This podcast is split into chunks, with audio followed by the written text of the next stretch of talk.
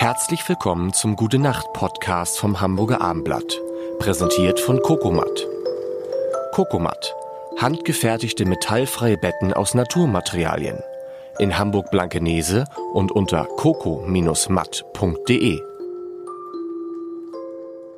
Mein Name ist Lars Heider. Es ist die zweite Woche in diesem Gute Nacht Podcast mit Katja Kessler und er ist schon am Freitag in eine ganz andere Richtung gegangen, als ich es dachte.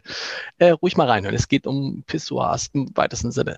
Ähm, mit deinem Mann, mit äh, dem Kai im Mai, Kai Diekmann war ja zu Gast äh, vor äh, Katja, hatte ich so eine Helmut Kohl Woche. Habe ich überlegt, kann ich sowas mit dir auch machen? Nicht über Helmut Kohl, aber zumindest ein, zwei Tage vielleicht über Dieter Bohlen. Du hast einen besonderes Verhältnis offensichtlich zu Dieter Bohlen gehabt. Du hast zwei Bücher über Dieter Bohlen geschrieben.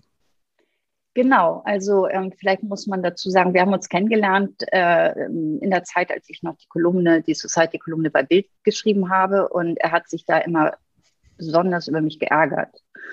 Und Warum? Das, naja, also ähm, er war regelmäßiger Patient bei mir in der Kolumne auf der letzten Seite, wobei das ja bei der Zeitung nicht Patient heißt,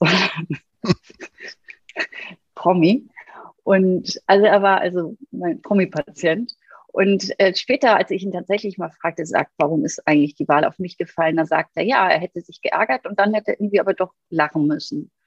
Und ähm, ich glaube, das ist ein Teil der Wahrheit. Ein anderer Teil ist möglicherweise, dass er auch eine Reihe von anderen Autoren gefragt hat, die aber alle dann gesagt haben, oh, und tatsächlich, ähm, als wir dann zusammenkamen, war es jetzt auch nicht so, dass alle Verlage die Arme hochgerissen und hier geschrien hätten. Im Gegenteil, also die Resonanz war eher so, oh, und so wissen wir doch schon, was der alles so gemacht oder auch nicht gemacht hat. Aber ich war ja zu dem Zeitpunkt ähm, noch gar nicht so lange im Business. In meinem Kopf war immer noch ganz viel Kiel und ach, dieses, dieser, mh, hm, sagen wir mal, dieser etwas konservative Background, aus dem ich komme. Und ich habe die ganze Zeit gedacht, ich schreibe die Biografie von Dieter Bohlen. Alter Falter. Also ich fand das so spannend, ihn da irgendwie eins zu eins fragen zu können, wie das dann so läuft vor und hinter den Kulissen. Ich war echt, ich war, es hat mich wirklich, wirklich, wirklich interessiert. Und dann hat sich eigentlich diese Biografie gestaltet wie so eine Patientenanamnese. Also er saß vor mir und ich habe ihn gefragt, wie ist dies und so und so und so und so und so. Und der hat das muss ich sagen, das war das Tolle. Er hatte so, so eine Art Großreinemachen schon betrieben in, in, in seinem Leben. Er hat er war in einer Talsohle, würde ich mal sagen. Die Ehe mit Verona war gescheitert. Er war durch die Presse geprügelt worden. Sicherlich zu Recht, weil er da auch das eine oder andere gemacht hat, was nicht gut war. Also er war sowieso irgendwie in der Defensive und persona non grata und hatte nun das Gefühl, er kann seine Geschichte erzählen. Und ich war die, die sie wirklich hören wollte. Und ähm, und das ist aufgegangen. Also, obgleich eben kein Verlag so richtig an wollte, war es dann die erfolgreichste Biografie der, der Nachkriegszeit und ist ja auch noch ein Film draus entstanden. Und, ähm, Wie oft verkauft die Biografie? Weißt du das noch? Weiß ich nicht. Zwei Millionen, drei Millionen. Also mit den ganzen Sonderausgaben ist also wirklich gut verkauft worden, ja. Und du hast dann Tage, Stunden, Wochen lang mit ihm in Tötensen zusammengesessen oder wie muss man sich das vorstellen? Ja, in seinem Teepavillon mit Blick auf den Karpfenteich.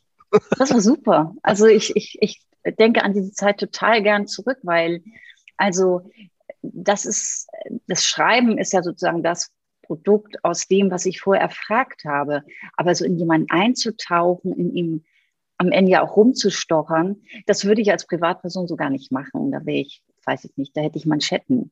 Aber indem ich so diesen äh, virtuellen Kittel der Journalistin anhabe, also die Legitimation, kann ich alles fragen. Und diesen Rollenswitch, den mag ich sehr. Habt ihr noch Kontakt? Ja, also ähm, es ist nicht so, dass wir jetzt täglich telefonieren, aber doch, ja. Dieter Bohlen. Gute Nacht. Gute Nacht. Schlaft gut. Am besten in Naturbetten von Kokomat. Weitere Podcasts vom Hamburger Abendblatt finden Sie auf abendblatt.de slash podcast.